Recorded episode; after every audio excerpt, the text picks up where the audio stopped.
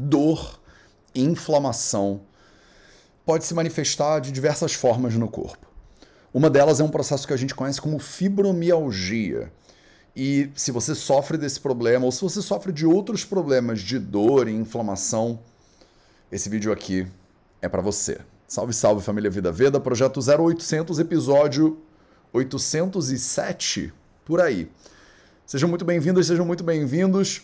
Hoje a gente vai na parte principal do projeto 0800 falar sobre o que que você pode fazer, se tem alguma coisa que você pode fazer para melhorar um processo inflamatório, para melhorar a dor, né, que são característicos do, da doença fibromialgia. Tá? Mas antes, é claro que eu vou entrar né, nesse modelo novo em uma série de novidades e coisas que eu tô vendo aqui para você. Então, toda semana a gente se encontra aqui, terça-feira às 8 da manhã. Eu faço 0800 terças e quintas às 8 da manhã, né, no Instagram ao vivo e depois isso vai pro YouTube, né, gravado. No YouTube vocês têm um monte de recursos visuais que no Instagram eu não consigo colocar. Então, se você quiser ver os dois, fica à vontade. E aí, no finalzinho da live, se tudo der certo, eu consigo abrir para dúvidas. E aí você pode soltar a mão aí nos comentários e eu consigo tirar umas dúvidas antes da gente terminar. Beleza? Então, vamos começar. Vamos que vamos, porque o tempo urge. E eu começo aqui com as notícias, né? Com as notícias da semana. Eu tento sempre trazer no início do projeto 0800, às terças-feiras, quintas não, terças eu tento trazer um apanhado dos últimos sete dias de notícias que eu tô vendo por aí, que tô achando que são interessantes, que acho que poderiam interessar você e a sua família. Sempre a ver com saúde, né? Sempre falando aí sobre como você ter uma vida mais saudável, né? E a sua família também ter uma vida mais saudável. Então, a gente começa com uma notícia aqui do caderno de saúde do jornal o Globo. Infelizmente, eu não tenho acesso ao Globo. Ô, Globo, libera aí esse acesso para mim, pelo amor de Deus. Né? Eu não tenho acesso ao Globo. Então, ele me, ele me, me bloqueou, me gongou aqui. Ele falou, cria uma conta grátis, mas aí eu tenho que criar a conta também e não deu tempo. Depois eu crio a conta no Globo, se tudo der certo. Não sei se eu quero ter uma conta no Globo, vou pensar aqui. Tá, mas aí eu vou botar essa matéria aqui nos comentários, né, na, na descrição desse vídeo no YouTube para você. E aí você que tem conta no Globo, você pode ler ela inteira, né? E essa matéria fala sobre, né, o título é assim, couve, com o dobro de vitamina C que a laranja ela ganha status como superalimento. Né? Olha que coisa maravilhosa. A couve, meus amores, agora é um superalimento. O pessoal não tem mais o que fazer, né? Não tem mais o que fazer, porque a gente cansou de saber né, que a couve é um superalimento. E a gente não precisa, né? A gente não precisa do jornal falando isso pra gente, mas que bom. E eles aqui dão dicas de como tirar o amargor da couve. Mas o amargor é uma delícia. Para, para. Né? De origem milenar, o vegetal também é riquíssimo em proteínas, em fibras e ajuda a fortalecer o sistema imunológico. Essa matéria aqui pela Melanie Schulman, do La Nation, né? Vou botar na descrição aqui para vocês. Só para começar né, esse projeto 0800 hoje, de maneira completamente suave, né? de maneira tranquila aqui para você. Então, olha só que maravilha. Coma couve. Você come couve? Você gosta de couve? Né? Se você quiser, me conta aí nos comentários se a couve faz parte da sua dieta. Eu, pessoalmente, é das coisas verdes escuras preferidas da minha vida. Né? Couve, em segundo lugar, talvez o espinafre. Folha de é, brócolis também entra ali. Vai top 3 para mim. Né? Couve, espinafre, folha de brócolis. Talvez a folha de brócolis antes do espinafre. Eu não sei. Eu, eu teria uma briga aqui, uma discussão entre eles. Mas a couve, sem dúvida nenhuma, é o número um no meu coração.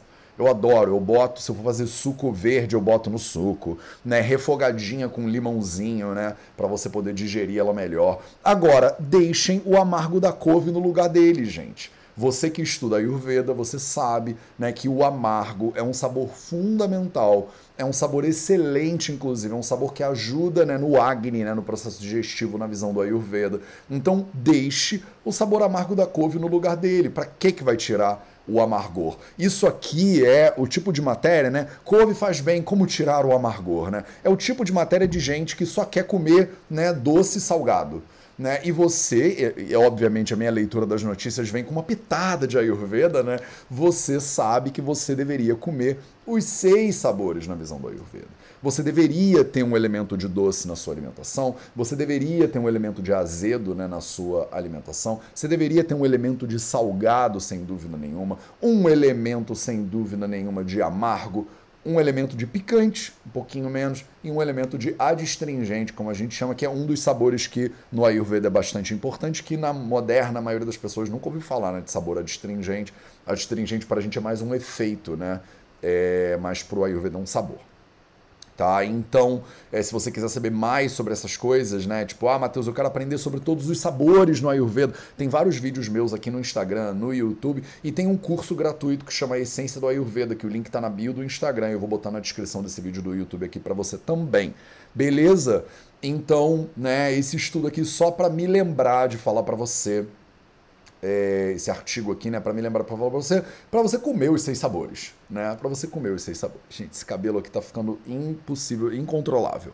Tá bom, vamos em frente. Matéria da Veja São Paulo, matéria séria, matéria bastante séria, né, da Veja São Paulo, dizendo que as clínicas paulistanas que usam psicodélicos para tratar depressão grave. Olha que coisa fantástica, né? A gente tá aqui né, falando de uma. Toda segunda-feira eu acho que eu trago uma matéria para vocês, alguma matéria que saiu em algum jornal diferente, não é sempre na Veja, né? É, falando sobre o uso dos psicodélicos, né? Psilocibina, MDMA, tem um monte de coisa sendo testada, né? Avanços incríveis na ciência, né? O CBD, que há cinco anos atrás era mais criminalizado impossível e agora todo mundo está falando dos efeitos do CBD.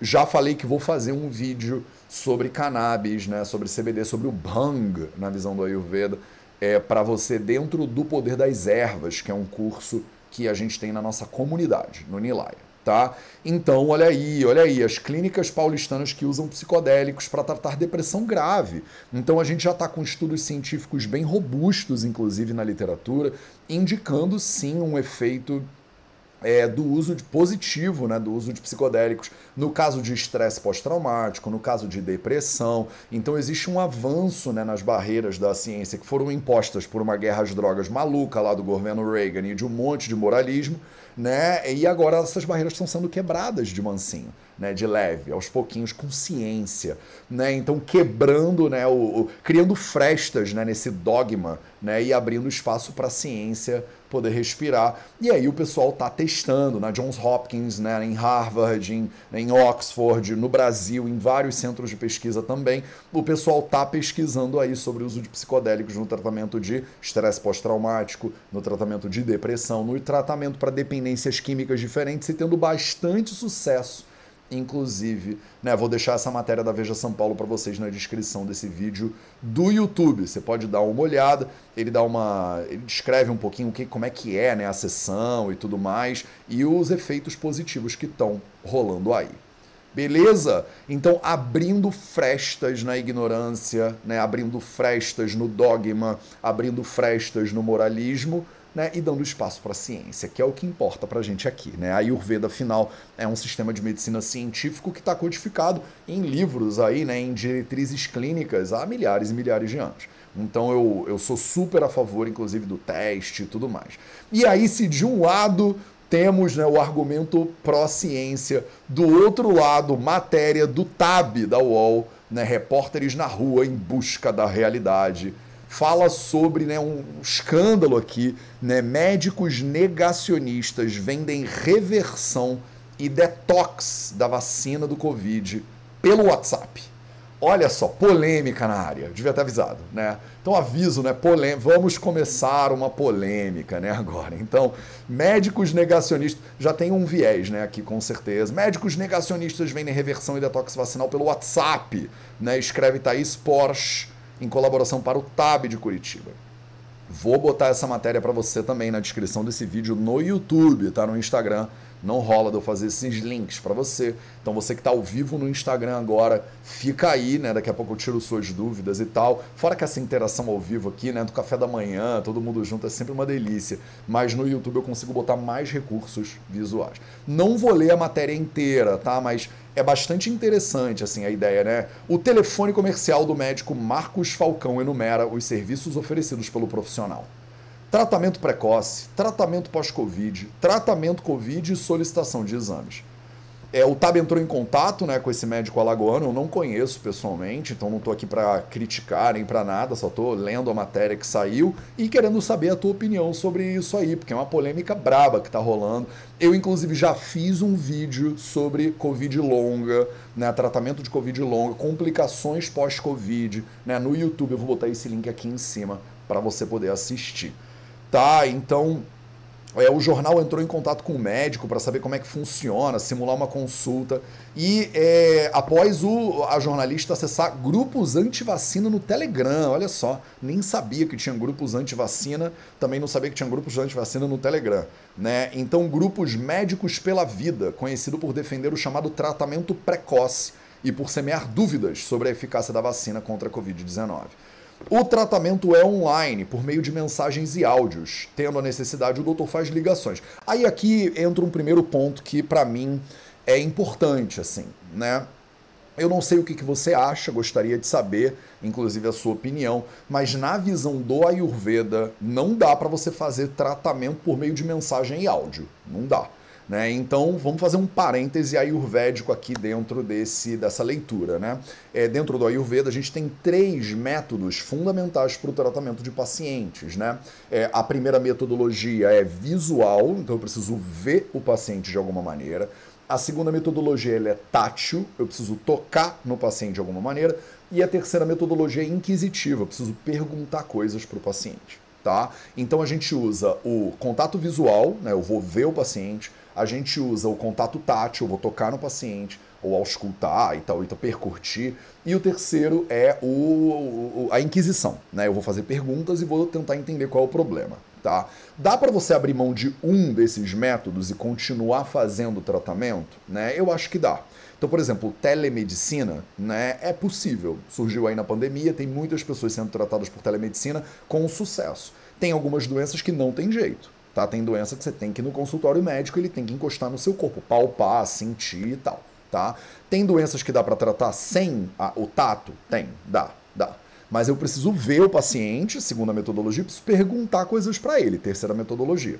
Né? Então, se eu elimino né, é, a, o tato e eu elimino a visão, eu fico com um elemento só de tratamento, então fica bem complicado isso aí. Então também não de novo, não conheço esse médico, não sei o que, que ele sabe fazer. De repente o cara tem um sentido além do alcance, sei lá. Quem, eu não sou ninguém para criticar o trabalho dos outros, mas só quero trazer uma visão do Ayurveda tradicional aqui para você a respeito disso. Então o tratamento é online por meio de mensagens e áudios no WhatsApp, quer dizer, parece que o médico nem vê o paciente, nem sei se isso pode pelo CRM. É, vamos descobrir junto. É assim que ocorrem consultas virtuais com um médico, que faz um detox vacinal que custa 470 reais. Né? Ele receitou, né, é, é, a, a repórter né, fez uma, uma consulta com ele pelo visto, e ele receitou ivermectina para retirar a proteína spike, que é o encaixe químico usado pelo vírus para infectar as células humanas, e prescreveu vitaminas, anti-inflamatórios e o uso de aspirina 100mg por dia ácido acetil salicílico pelo resto da vida da nossa paciente. Aí o negócio tá esquisito pra caramba, né? Tá um pouco esquisito. Eu não conheço você, doutor Falcão, mas o negócio tá um pouco esquisito, né? Como é que eu vou, né, prescrever primeiro ivermectina, que tem uso é, comprovado cientificamente bem questionável aí, mais vitaminas anti-inflamatórios e aspirina 100mg pro resto da vida da pessoa? É complicado, né? É complicado. Então, é, esse tratamento, sei lá. Eu não sei o que você acha, me conta aí nos comentários se você acha que é ok isso, né? Pô, vou. E tem aqui, né? E tem aqui o. Eles tiraram print. Isso é jornalismo investigativo daquele brabo, né? Que eles vão atrás mesmo do, do da pessoa e tal. Né? E aí é doido, né? Porque o médico ele faz uma consulta online e ele emite atestado, né? É, o doutor pode sim estar emitindo atestado que te isenta da vacina.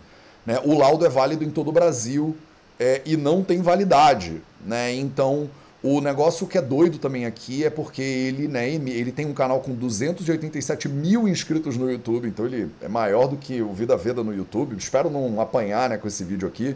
Tô aqui só trazendo informação para as pessoas. Né? O seu perfil são mais de 72 mil seguidores, acho que no Instagram também.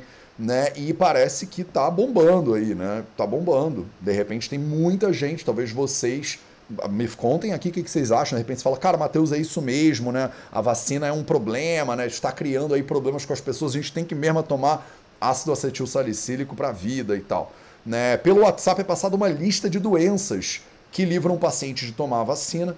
Quando é dito que o paciente em questão não tem nenhuma doença, o médico fala, não, o contato né, do médico, a, a, secretária, de repente, ou secretário, né, consegue o atestado sim. Né, o doutor passa uns exames e consegue o atestado para você. Ao fim dessa conversa pelo aplicativo, ele fornece receitas e pedido de exame. O médico informa que o tratamento tem duração de quatro semanas. Né? É, blá blá blá, ele não quis conversar, né? O jornal da UOL tentou falar com ele, ele não quis falar. Ele afirmou que aquilo era mau uso da profissão, alegou quebra de sigilo médico-paciente. Quebra de sigilo médico-paciente, meus amores, não é para proteger o médico, é para proteger o paciente, tá? Então o jornalista, né, fez lá uma consulta com o médico e aí no final divulgou a consulta, né, para todo mundo. E aí o médico falou: Isso aí é quebra de sigilo, né? E não é, tá? Então, só por uma questão de é, direito aqui, né? É, quebra de sigilo médico-paciente não é para proteger o médico, tá? É para proteger o paciente. Então, se o paciente percebe maus cuidados ou que o médico não está performando direito a sua profissão, ele não só tem o direito, como ele tem talvez até o dever de divulgar o que está acontecendo nesse tratamento e às vezes divulgar isso para o CRM, que é o Conselho de Medicina, que vai investigar né, o que, que o médico está ali fazendo, né, se o médico está é, atuando dentro das regras do CRM, sim ou não. Tá? Então, o médico ele não é protegido pelo, pelo sigilo médico-paciente, tá? Se você vai num médico e o médico abusa, por exemplo, de você em consulta, você não precisa ficar quieta ou quieto porque o médico está protegido pelo sigilo médico-paciente, tá? Você deveria denunciar, sim. Se você é jornalista, você escreve uma matéria, cada um com as suas armas, né? E o médico, ele não tem direito de alegar quebra de sigilo, tá? Ele, o paciente, ele tem é, o direito de quebrar o sigilo, inclusive denunciar médico, né? E aí não cabe ao repórter, né? É, denúncia, né, fazer um, um, julgamento do médico, né? nem cabe ao médico fazer um julgamento do repórter. Cabe ao CRM, que é o conselho que rege a profissão, determinar se isso aí está certo ou se está errado. Tá? Então não é uma questão também de birra, de briga, de arrumar confusão na internet, não é nada disso. A gente tem regras, né, inclusive no Brasil, de como é que funciona e tudo mais. Eu, por exemplo, não tenho CRM. Né? Eu sou médico lá na Índia. Eu fiz faculdade na Índia, sou registrado na Índia, então eu não tenho nenhuma é, interferência aqui no meio desse negócio. Né? Eu no Brasil, tecnicamente, nem médico sou. Né? Então eu não tenho nenhuma. Não, não tenho lado de time aqui, mas quem deveria julgar isso aqui não sou eu, nem você, nem a repórter, nem ele, né? É o CRM mesmo. Tá? É, segundo uma publicação no Ministério Público do Paraná, mesmo a prescrição de substâncias inócuas que não causam nenhum dano pode configurar a prática de curandeirismo e ser enquadrada como crime pelo artigo 284. Então a gente estava falando sobre isso num vídeo que eu fiz, um 0800 há umas três semanas atrás, falando sobre efeito placebo, né? Se o médico tem o dever de mentir. Se você perdeu esse vídeo, vou botar ele aqui em cima para vocês no YouTube, no Instagram, vocês acham facilmente. É, eu, eu, é, o título é alguma coisa assim, né? Efeito placebo. Ou é, o médico tem o dever de mentir, dever de enganar, né? Tem muitos profissionais de saúde que estão é, é, é, desse lado da conversa, né? Dizem, olha, o médico tem o dever de enganar, porque o placebo ele pode ajudar. A gente falou uma hora sobre isso há umas três, quatro semanas atrás, tá?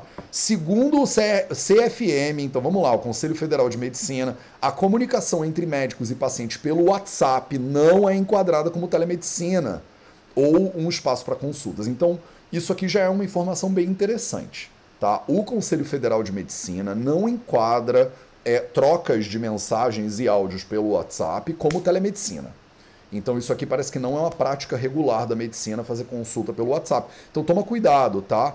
É, eles dizem, né? O WhatsApp, o aplicativo, pode ser usado para tirar dúvidas e manter contato com o paciente. Isso sim, tá? Isso sim. Então você pode usar o WhatsApp com o seu paciente para tirar dúvidas, para manter contato, né? Mas para fazer a consulta pelo CFM, pelo Conselho Federal de Medicina, não. Tá? Então isso aqui fica como um, é, né, uma, uma dica aqui para você que é paciente ou para você que é profissional de saúde.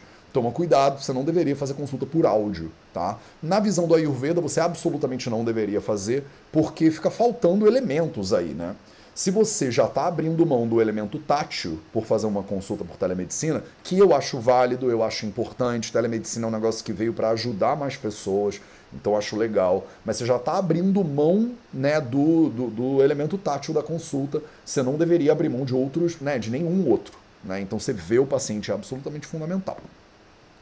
A respeito da prática de detox vacinal, o conselho diz que para manter a sua isenção, o CFM não comenta casos concretos, tá? Então, ele, o CFM preferiu não falar sobre essa coisa do detox vacinal. Pelo visto, é uma polêmica grande, hein? Pelo visto, é uma polêmica grande, porque é, ele é um entre tantos médicos, aparentemente. Né? São vários médicos citados nesses grupos. Tem, pelo visto, eu não sabia de nada disso, tá? Até abrir essa matéria aqui. Eu não tinha a menor noção. Eu fico aqui lendo meus livros velhos de Ayurveda em sânscrito e eu não sei de nada, né? Tipo, tem um monte de médico, parece, que é contra a vacina, né? E cobram e fazem terapias de reversão vacinal. Olha só, R$ 1.800 para você fazer uma terapia de reversão vacinal. E ela afirma que ela anula os efeitos adversos da vacina.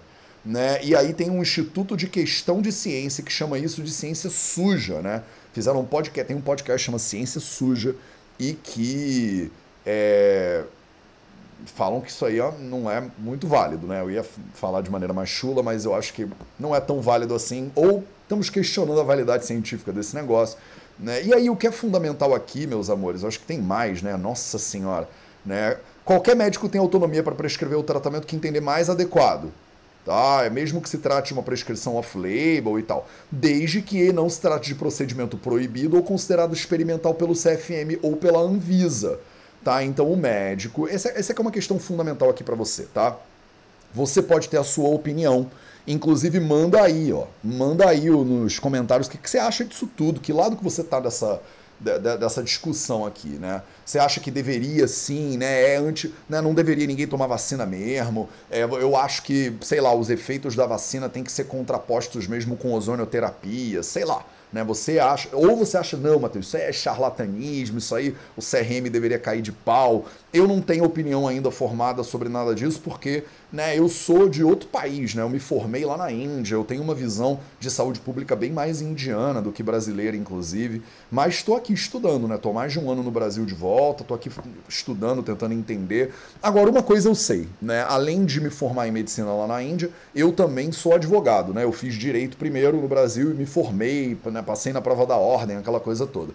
Uma coisa que eu sei é, você não, como médico no Brasil, com CRM válido, você não pode fazer algumas coisas mesmo você acreditando, mesmo você achando que é legal, mesmo você tendo aprendido não sei onde, tem coisas que você não pode fazer.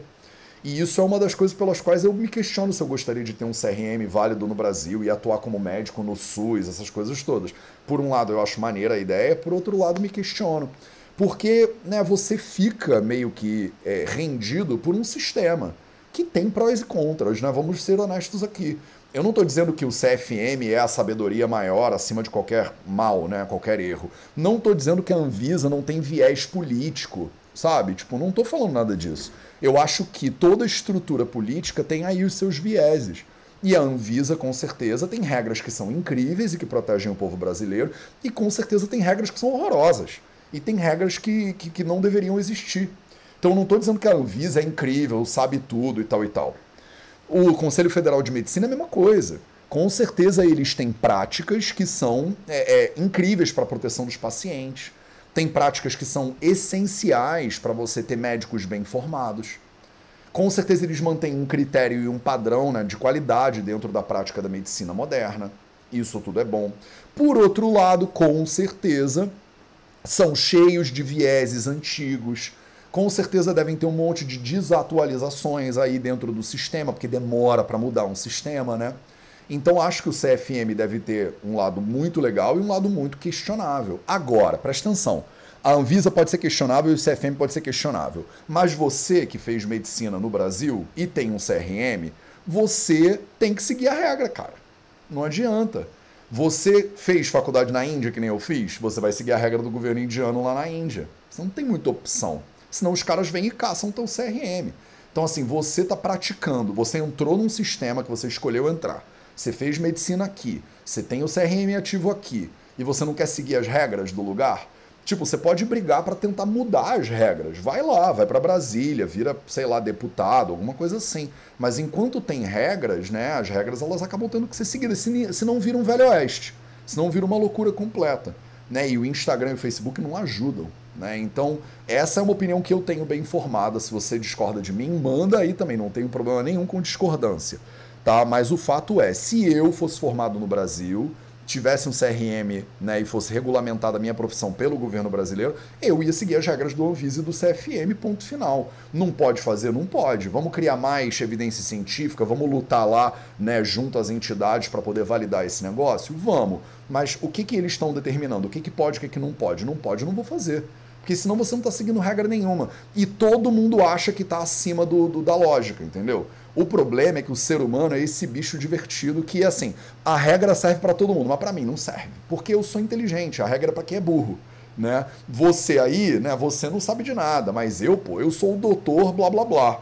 Eu me formei na USP, me formei em Harvard, me formei não sei onde. Então eu sei, a regra não se aplica a mim. Só que todo mundo acha que é especial. Você já, sabe, você já entendeu isso?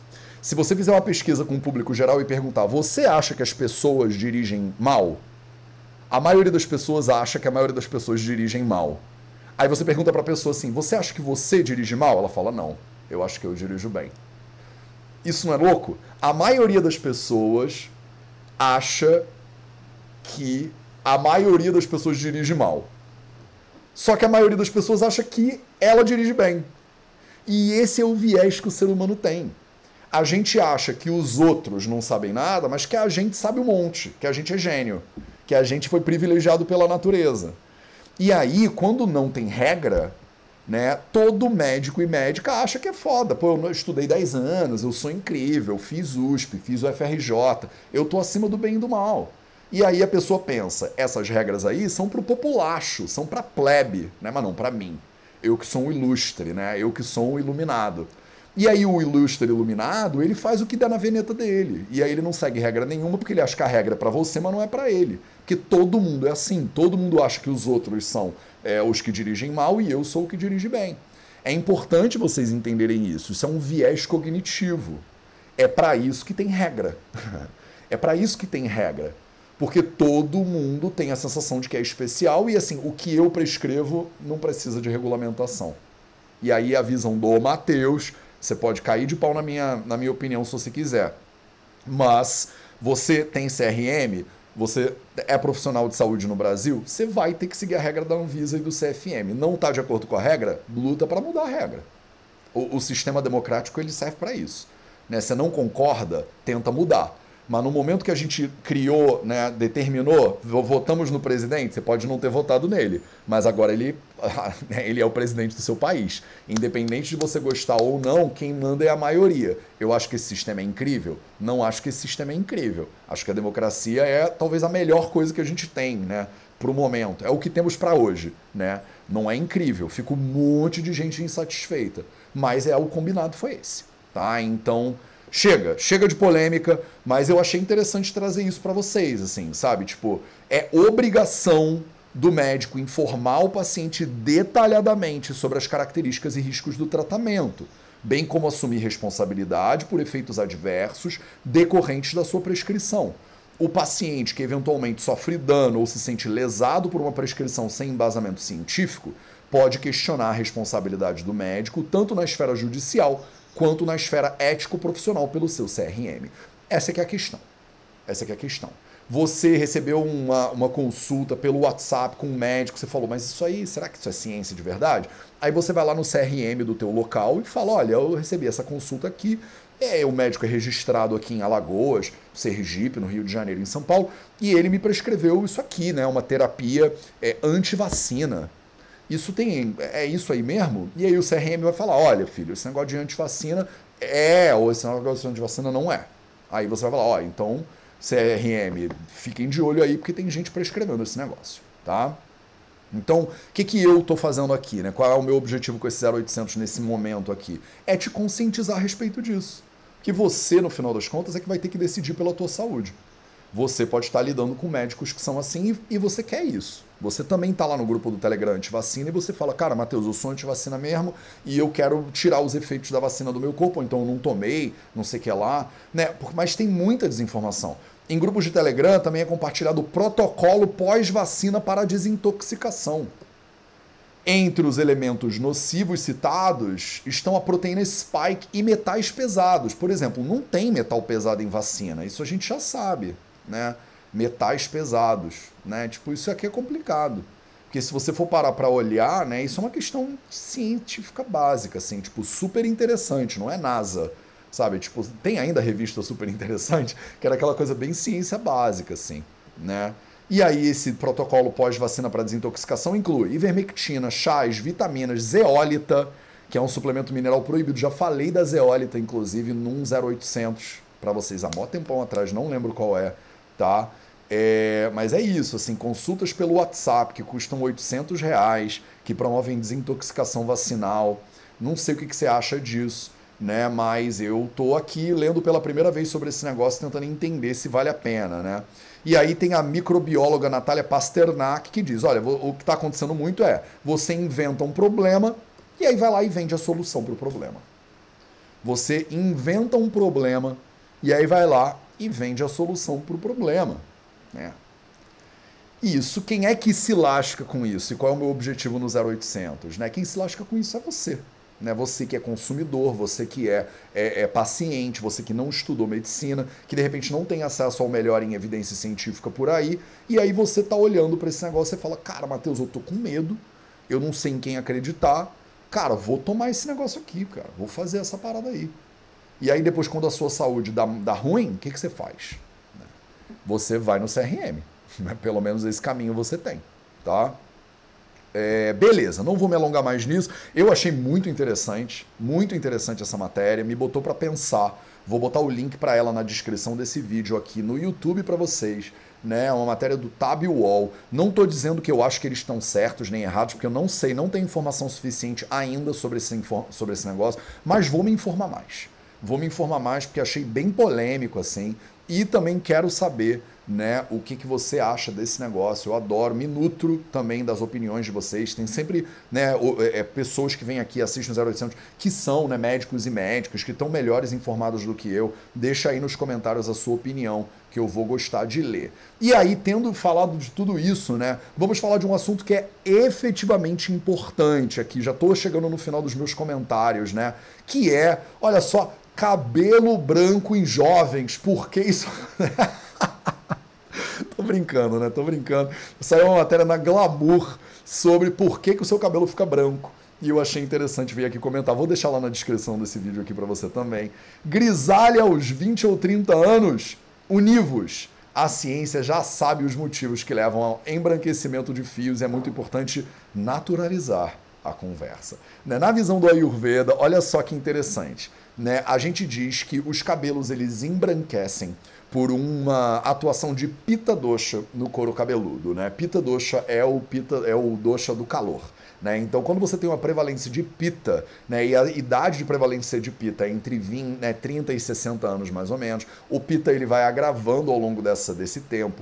E aí existe uma predominância de pita né, no couro cabeludo. E o calor de pita queima né, a base o, o, do, do cabelo. E esse queimado deixa ele cinza. Né? Olha que bonitinho. Então, o calor queima né, o cabelo e deixa o cabelo, portanto, cinza. Né? Depois da fase de pita da vida, entre os 30 e 60 mais ou menos, dos 60 a 70 para frente, você entra numa fase de vata da vida. E nos textos clássicos do Ayurveda eles dizem que o vata ele é, é, obstrui os poros e aí você começa a ter queda capilar né, e calvície. Então olha que bonitinho. Né? Na visão do Ayurveda existe um elemento fisiológico, né, aí é cronobiológico importante para você ficar grisalho e careca. Né? Na primeira fase da vida predomina a capa dosha. O capa, ele é o dosha que predomina na cabeça e nutre os fios do cabelo, eles crescem saudáveis e tudo mais. Na fase de predomínio de pitta dosha, entre 30 e 60, o pitta começa a queimar né, o seu cabelo, ele começa a ficar cinza. E na fase de predomínio de vata dosha, é, o vata tapa os poros e os cabelos começam a cair e as pessoas começam a ficar grisalhas, né? Começam a ficar calvas, tá?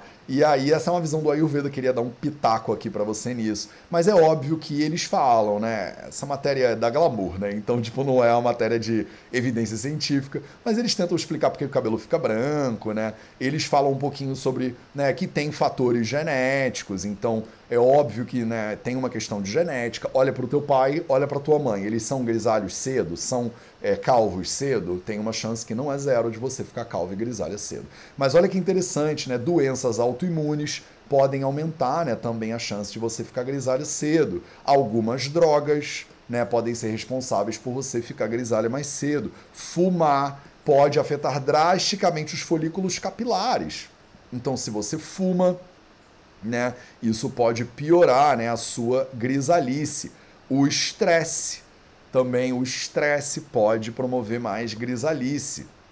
Né? Então, você sabe que tem elementos aí de alimentação e de estilo de vida para é, é, falar por que, né, que os jovens estão ficando cada vez mais grisalhos. E aí botaram a foto de uma jovem aqui com o olho photoshopado, provavelmente, e com os cabelos grisalhos maravilhosos, uma coisa meio platinada e tal, né, para dizer para você que, né, grisalhas de 20, 30 anos univos. Ela tá falando num feminino com certeza porque a revista Glamour deve ter um público majoritariamente feminino, mas homens ficam grisalhos também.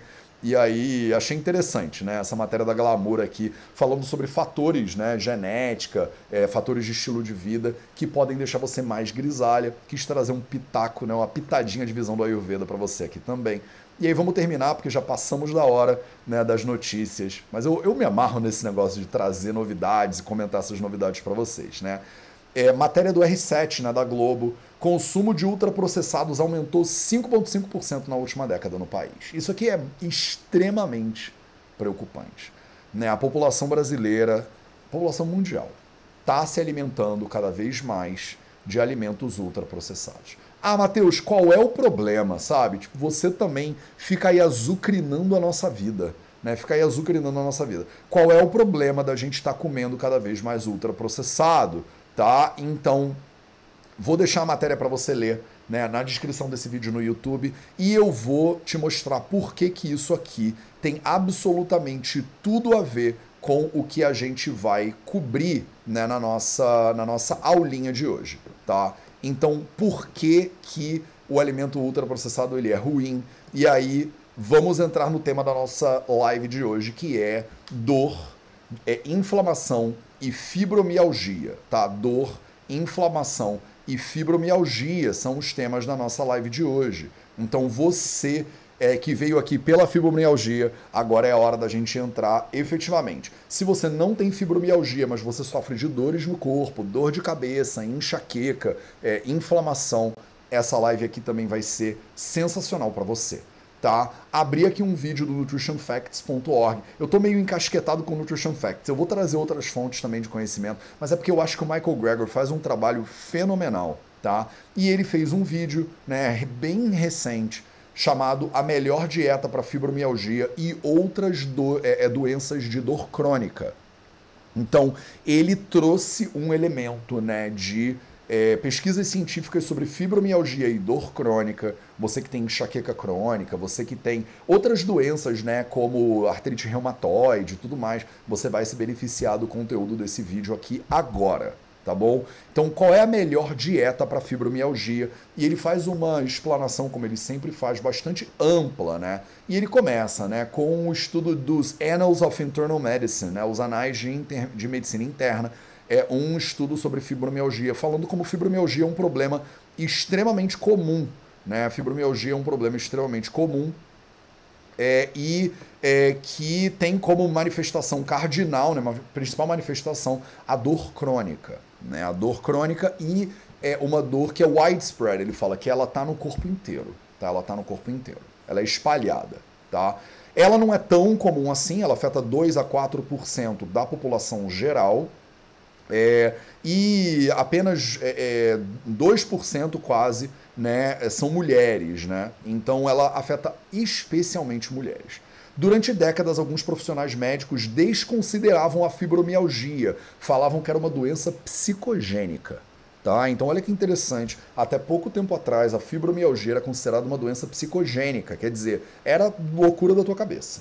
Tá? Você está com fibromialgia, está sofrendo aí, mas isso é doideira. Tá? Isso é doideira. Tá? Então, é, muitas mulheres né, iam para o médico com fibromialgia e os médicos excluíam o diagnóstico. Você pensava, falavam, não, essa pessoa aí tá com. É, é, tá doida, né? Tá estressada. É coisa de mulher. É coisa. Não, isso aí é coisa de mulher. Isso aí é, é, é psicológico. Né? Demorou muito tempo para a fibromialgia ser uma doença reconhecida né, como uma doença é, importante que não está só na mente das pessoas. Então essa visão né, da doença como sendo psicogênica, ela já tem sido refutada, né, ela, eles dizem que ela é outdated, né, ela está ela tá, tá ultrapassada, né, ela tem sido é, refutada por pesquisas mais recentes que caracterizam a fibromialgia como uma desordem na regulação de dor e sensibilização da dor. Né? Então, estudos né, é, de imagem cerebral mostram várias perturbações né, no processamento é, e regulação da dor que amplificam a dor no caso desses pacientes. Então, tem pacientes, né, pacientes de fibromialgia e de outras doenças, que realmente fizemos estudos né, de ressonância magnética funcional e a gente viu que eles realmente têm né, a área da dor no cérebro, ela é hiperativa. Ela é mais, a pessoa é mais sensível à dor, sim. Tá? Então a dor ela é amplificada, é isso que eu quero dizer. Não é que a pessoa ela é mais sensível só, mas é que a dor ela é sentida de maneira amplificada no caso desses pacientes aí.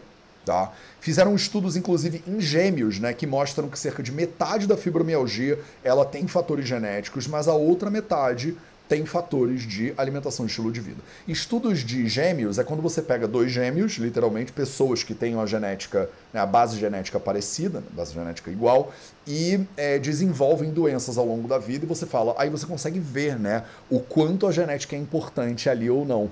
Você consegue pegar gêmeos que teriam inclusive a mesma chance de ter as mesmas doenças, ou manifestações da mesma doença com o mesmo fator genético ali imperando, e aí você muda a alimentação de um e não muda do outro, e o que você mudou a alimentação melhora. Aí você fala, caramba, então tem um elemento genético, mas esse elemento genético ele pode ser. É, ele pode ser ponderado né, pela alimentação e pelo estilo de vida. Então você consegue mudar. Né? Tem muitos fármacos com muitos efeitos colaterais, que ajudam né, no tratamento de fibromialgia, no tratamento de alguns sintomas. Mas e aí, né? Estilo de vida pode ajudar? E aí, olha que interessante. Eu, eu, eu me vanglorio quando eu vejo isso aqui um pouquinho, né? Porque, cara, o Ayurveda já está falando dessas coisas há milhares de anos. E aí vem um estudo científico aqui do Annals of Internal Medicine e fala, né? O engajamento em prática de atividade física regular é imperativo para o tratamento eficaz da fibromialgia. Pilar do movimento. Olha os quatro pilares da saúde aí. Se você não conhece, alimentação, sono, movimento e silêncio. Eu ensino isso o tempo inteiro para você. Tenho até um curso no Vida Veda que chama A Chave. Ele faz parte da nossa plataforma de desenvolvimento pessoal que chama Invicta. Então você pode assinar o Invicta por R$ reais por mês e você tem acesso ao A Chave, que é um curso que eu te ensino a dominar os quatro pilares da saúde. Além do A Chave, você encontra um monte de outras coisas dentro do Invicta. Vou botar o link para o Invicta na descrição desse vídeo, para você que está no Instagram, tá na bio do Instagram. Se você quer dominar os quatro pilares da tua saúde, tá? Então, tem muito vídeo por aí que tem patrocinador, né? No Vida Vida a gente não tem patrocinador, então eu sou meu próprio patrocinador. Então, esse vídeo é patrocinado por Invicta a comunidade de desenvolvimento pessoal do Vida Veda. Né? Quer ter mais saúde? Vem ser invicta com a gente, né? então, né, o que, que custa né, a gente ter nossos próprios patrocinadores, só que o patrocinador é o próprio Vida Veda, né? Então, se você quer aprender mais sobre os quatro pilares da saúde, meus amores, tem um, não precisa entrar para o Invicta, tem um monte de vídeo de graça para você, né, no YouTube, no Instagram do Vida Veda. Mas olha aí, a prática de atividade física é absolutamente imperativa no tratamento para fibromialgia. Você não pode fugir da prática de atividade física, tá? É, você precisa, né, quer fazer uma gestão eficaz da fibromialgia, você tem que ter uma prática de atividade física. Então, fizeram uma meta-análise né, sobre estudos randomizados, controlados, né, com a eficácia do exercício terapêutico na fibromialgia. E olha que interessante, né? atividade aeróbica e também atividade de força, eu estou lendo aqui, são formas eficazes para reduzir a dor e melhorar o bem-estar global em pessoas com fibromialgia. Né? Então os pacientes podem sentir que o exercício ele piora a sua dor e piora a fadiga no primeiro momento, por isso é necessário começar devagar e ir aumentando até tolerar com né, é, 30 a 60 minutos de atividade física. Isso aqui é sensacional para tudo, para tudo, porque isso aqui é muito sensacional. Um estudo científico, randomizado, se, análise sistêmica, meta-análise. Olha o que, que eles falam. No YouTube está na tela para vocês. No Instagram não consigo dividir minha tela. Exercícios aeróbicos de 30 a 60 minutos numa intensidade de 50 a 80% do batimento cardíaco máximo tá? durante 4 a 6 meses, é, 3 sets de 8 a, a 11 exercícios, 8 a 10 repetições com 3 quilos mais ou menos, que dá 45% do potencial de uma repetição máxima. Deixa eu traduzir isso aqui para você, tá? E para te mostrar como isso está escrito ipsiliteris praticamente nos textos clássicos do Ayurveda. O que, tô todo arrepiado. O que que esse estudo aqui está dizendo para você? O recomendável é você fazer atividade física, levantamento de peso, força, com 45% da sua capacidade de uma repetição máxima. Eu não sei se você sabe disso, mas existe uma métrica né, de realização de atividade física que é qual é o máximo que você consegue pegar de peso com uma repetição só. Se você nunca fez atividade física na tua, na tua vida, né, é, você não sabe o que é isso. Mas a gente faz um teste para levantamento de peso que é assim: quanto peso eu consigo botar, qual é o máximo de peso que você consegue fazer uma repetição bem feita. Então imagina que eu boto lá todo o peso do mundo, eu boto 250 quilos e você não consegue levantar. Aí eu tiro e boto 240. Aí você consegue fazer uma repetição, mas não consegue fazer duas. Você consegue fazer uma, mas não consegue fazer duas. Esse é chamado de o peso máximo para repetição que você consegue aguentar. Qual é a recomendação deles? É você usar 45% do peso máximo. Qual é a recomendação do Ayurveda? Você não deveria fazer mais do que 50% do esforço que você consegue fazer. Olha aí, validado cientificamente. Pá, eu devia botar um carimbo. Vraus, validado cientificamente aqui para você. A Ayurveda fala isso desde sempre. Você deveria usar no máximo 50% da sua capacidade. E aí vem os estudos científicos tudo aqui, né? Os cientistas falando, olha aí, ó, 45% da quantidade que você consegue fazer uma repetição. O que, que eu falo para os meus alunos sempre? Né? Eu falo para os meus alunos, faz 50% da sua capacidade de maneira consistente, que o 50% aumenta. Que o 50% aumenta. Todos esses estudos, esses vídeos vão ficar disponíveis para você na descrição do YouTube, tá? No Instagram eu não consigo botar isso aqui, tá? Só uma, uma volta da vitória aí em homenagem ao Ayurveda, que já está falando isso há 4, 5 mil anos, e todo mundo vem encher a paciência falando, mas só metade, Mateus, metade não dá, metade não serve para nada. Metade serve sim, se você considerar que é metade do teu 100%. É que vocês já trabalham com metade, e aí metade da metade não é metade, é um quarto. E aí você fala, mas é que metade está muito leve, eu aguento mais. Faz o 100% e tenta 50% de 100% para você ver. A maioria das pessoas não aguenta 50% do total. Não aguenta, é muito pesado. Beleza? É isso. Pronto. Beleza. Né? Então, exercícios de fortalecimento muscular, né? eles recomendaram aqui 1 a 3 sets né? de 8 a 11 repetições, né? com uma carga de 3 quilos, que é 45% da repetição máxima da pessoa. Você deveria fazer isso com acompanhamento de um bom profissional de saúde, porque você tem que saber medir essas coisas aqui. Né? Journal of Clinical Medicine, né? Será que existem fatores nutricionais que interagem com a dor é, musculoesquelética? Então, uma revisão sistemática sobre intervenção nutricional para diminuir a sensibilidade à dor, tá? Para diminuir a sensibilidade à dor. Então, né, qual é a causa da dor, em primeiro lugar? Né? Inflamação, de acordo com esse estudo aqui. Então, durante a resposta inflamatória, os receptores da dor são ativados. Entende isso? Durante uma resposta inflamatória, né, a sensibilidade da dor da pessoa ela fica maior, os receptores de dor eles são ativados, né? É, os nociceptores, não sei se fala assim em português, em inglês fala nociceptors, né? São essas, esses é, receptores de dor. Né? Então tem um monte de biomarcadores inflamatórios que demonstram né, que uma ativação desses nociceptores, né, desses receptores de dor. Então você pode ter uma ativação da dor crônica por causa da inflamação crônica. Olha que maravilha. Então a pessoa ela fica né, hipersensível porque ela está prolongadamente inflamada e com uma prolonga, um prolongamento dessa inflamação, os nociceptores, né, os, os receptores de dor, ficam permanentemente ativados e isso gera né, uma hipersensibilidade à dor, só que de maneira crônica. Calma, olha, preste atenção que a gente está começando a cavar né, a causa do problema aqui para você. Tá?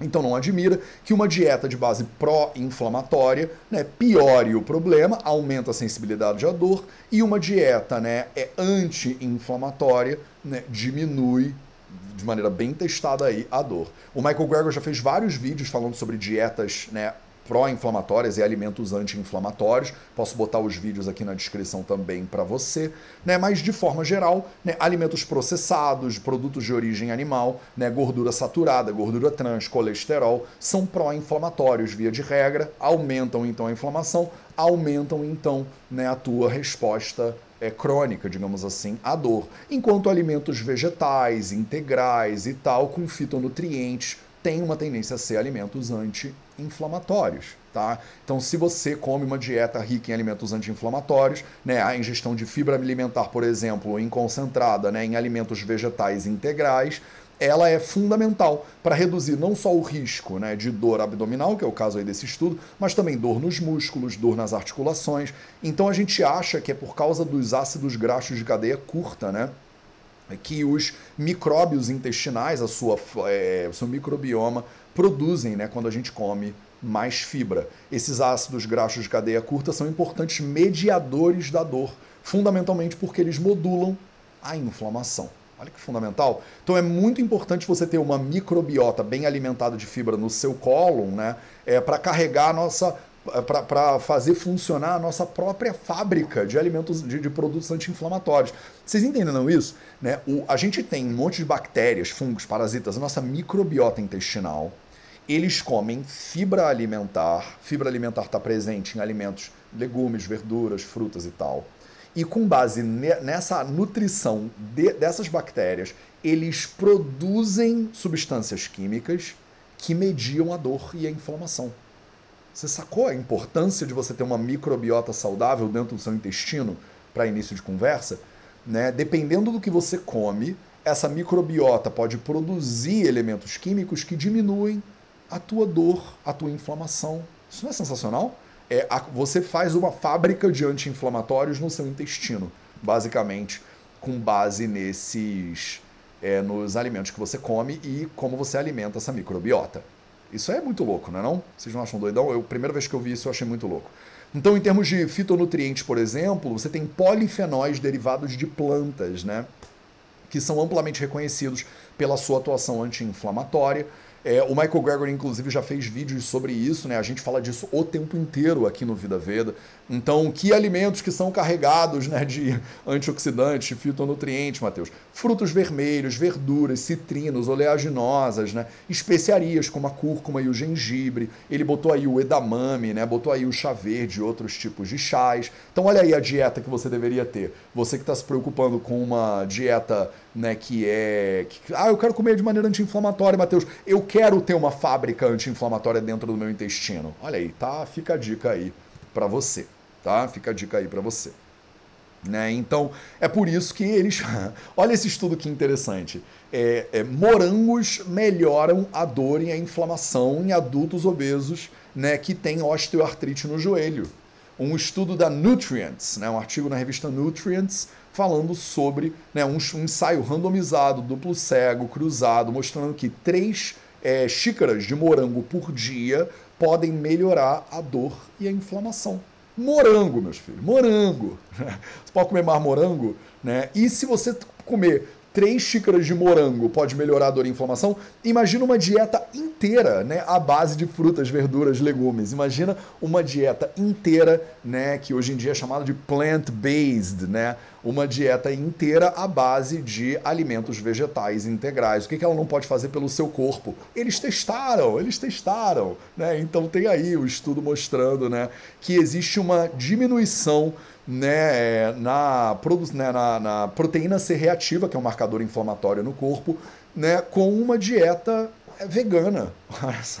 Testaram uma dieta vegana e é, perceberam que né, uma dieta vegana ri, rica, né, não é qualquer dieta vegana não, tá? Não vai comer batata frita e tomar Coca-Cola e achar que você tem uma dieta vegana, tá? Então é uma dieta whole foods, plant-based, né, uma dieta é, de alimentos vegetais integrais, ricos em fibras, né, é, legumes, verduras, frutas, castanhas, sementes, aumentaram, né, diminuíram o risco inflamatório né, e diminuíram a medida do CRP, que é o C-reactive protein, né, a proteína C reativa em português. Tá? Então, olha o efeito da dieta em marcadores inflamatórios do seu corpo. E aí existe aqui uma recomendação. Você deveria comer feijão, ervilha, grão de bico, oleaginosa, semente, né? Para você poder baixar a inflamação sistêmica do seu corpo em 33% em três semanas, de acordo com esse estudo aí da Science Direct. Né? Uma diminuição de 33% da proteína C reativa em três semanas. Três semanas, tá? É extremamente rápido isso, né? É, e aí, mas será que, ah, Matheus, diminuiu a proteína C reativa? Isso significa que diminuiu a dor né, nesses pacientes? E aí, né, olha aí que bonitinho, né? Olha a diminuição, né? Eles botaram better e not better, né, é, na dieta vegana e na dieta do, no, com a suplementação. Né? E a resposta é sim, no que diz respeito, por exemplo, à enxaqueca. Isso aqui é um gráfico de enxaqueca. Né? A melhora da enxaqueca com uma dieta é, vegetariana estrita. Né?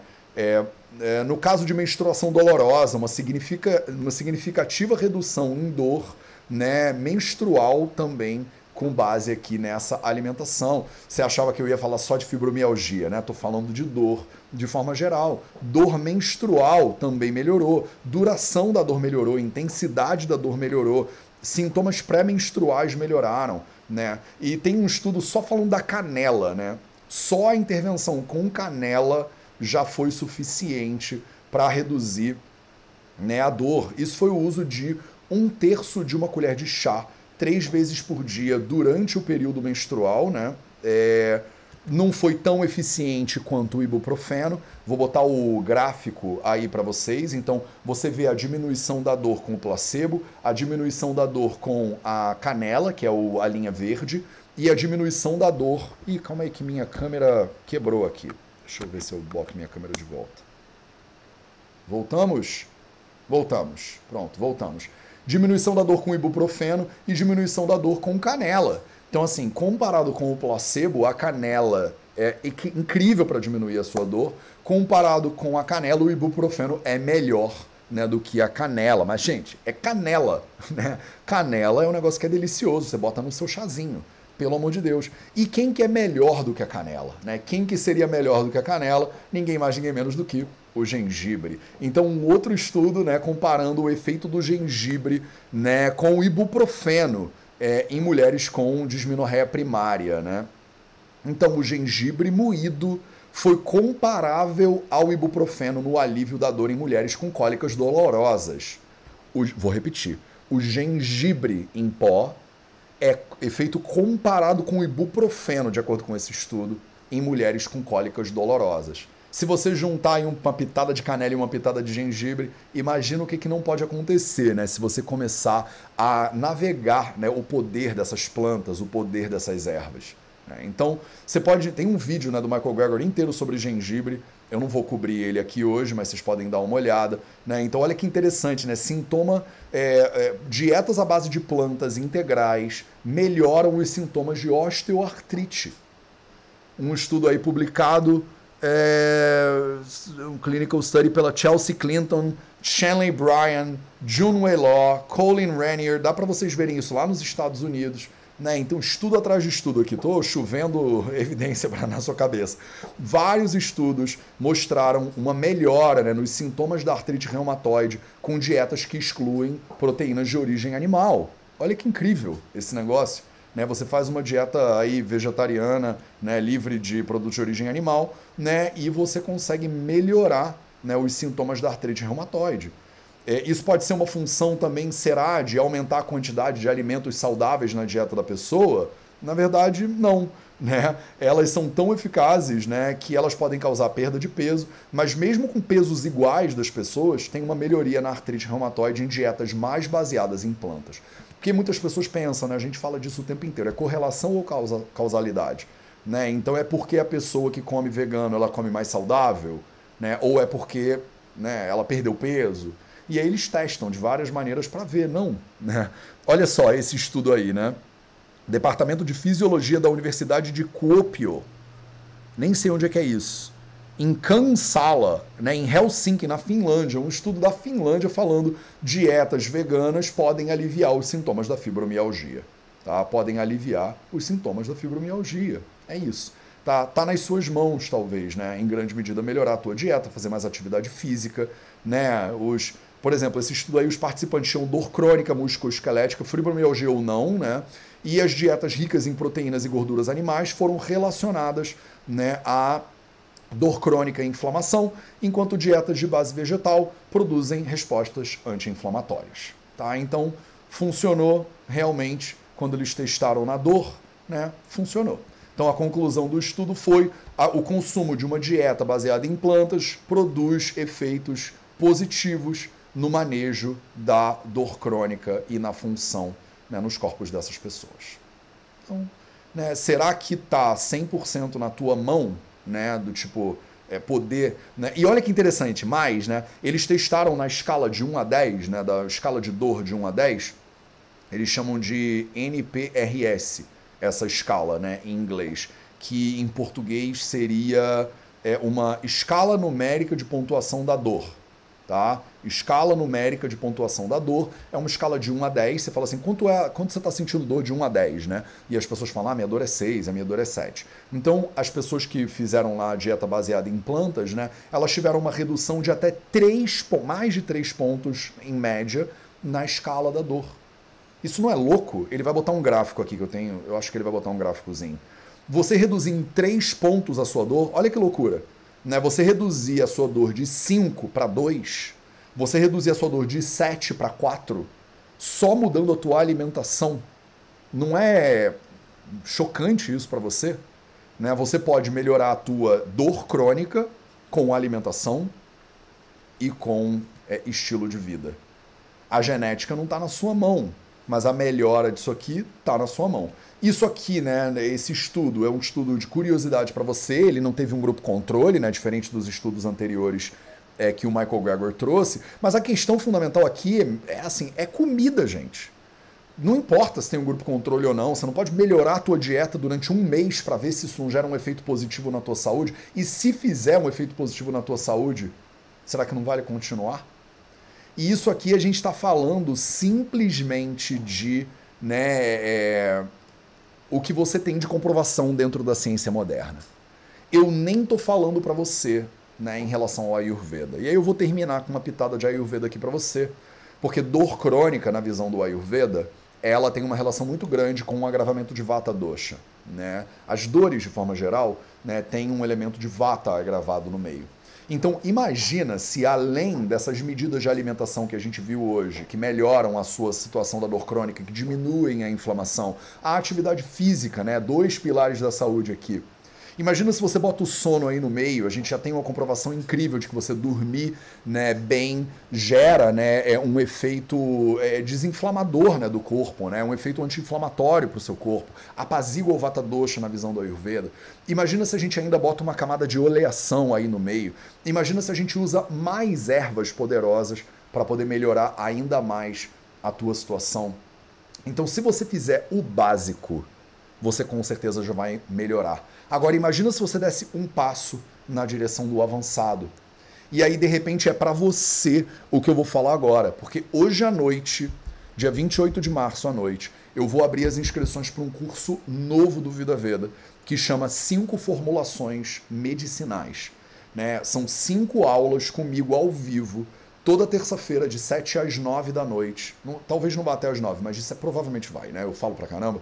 Né? Toda terça-feira, dia 18 de abril, é a primeira aula.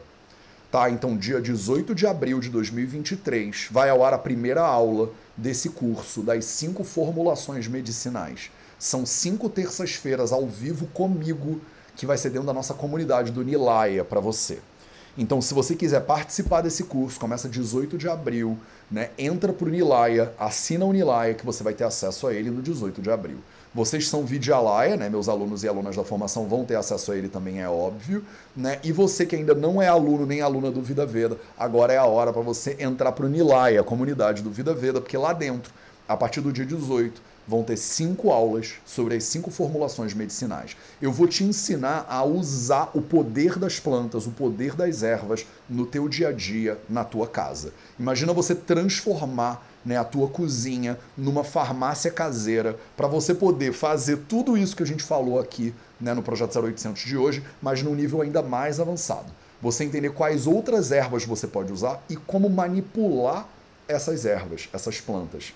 Porque a verdade é que não adianta só você saber que a canela e o gengibre são bons para você, se você não sabe como, né? O que fazer com a canela e com o gengibre. Como é que prepara a canela e o gengibre para você poder usar né, esses benefícios. E tem cinco preparações medicinais básicas no Ayurveda. A gente chama de Pancha Kashaya Kalpana. São as cinco Pancha é, é Kalpana, preparações Kashaya, para produzir né, remédios líquidos dentro do Ayurveda. Eu vou te ensinar exatamente como usar as plantas, usar as ervas para você poder se beneficiar né, delas. Né? É chá que faz, é decocto, é infusão fria. Como é que faz? Como é que produz um suarás? Né? Como é que tira a essência né, curativa de uma planta? A gente vai ter cinco aulas ao vivo comigo no Zoom a partir do dia 18 de abril. Então você tem até lá para se inscrever no Nilaya. Se você entrar no Nilaya hoje à noite, às 18 horas, eu vou abrir as inscrições. E aí você ainda pode se beneficiar de um monte de outros cursos. Porque dentro do Nilaya, a gente não tem só essa, esse curso do Poder das Ervas, né? A gente tem um monte de outros cursos. Você tem um curso que chama Fundamentos do Ayurveda, para você ter uma base sólida no Ayurveda. Você tem uma mentoria mensal comigo, que é a mentoria Nilaya. Você tem um grupo de estudos de casos clínicos. Uma vez por mês a gente se reúne para estudar casos raros e difíceis. É tudo ao vivo comigo, inclusive. E o Nilaya, se você entra para o Nilaya, você ainda tem acesso ao Invicta, que é a nossa plataforma de desenvolvimento pessoal. Lá você tem acesso ao curso A Chave, que é um curso para você dominar os quatro pilares da sua saúde. Lá você tem acesso toda quinta-feira né, a uma mentoria comigo ao vivo, né, de noite, às 7 horas da noite do horário de Brasília. Então, isso aqui é um caminhão de conteúdo, de ferramentas para você usar para transformar a sua saúde. Então, se inscreve no Nilaya, que dia 18 de abril a gente tem né, um curso novo estreando aí no Nilaya. Hoje à noite, às 18 eu vou abrir as inscrições para o Nilaya para vocês. Combinado? Um beijo para todo mundo. Esse foi o nosso projeto 0800 de hoje. Toda terça-feira, toda quinta eu venho aqui às 8 horas te trazer um caminhão de conteúdo para você poder melhorar a sua saúde. E se você quiser ir além, o Nilaya, a comunidade do Vida Veda, é o caminho para você. No Instagram, o link está na bio. No YouTube, eu vou botar na descrição aqui para você. Você também me encontra em todas as outras redes sociais, então precisando de uma mãozinha na sua saúde, conta comigo. Um beijo para você, até o próximo 0800. Não esquece, saúde é liberdade.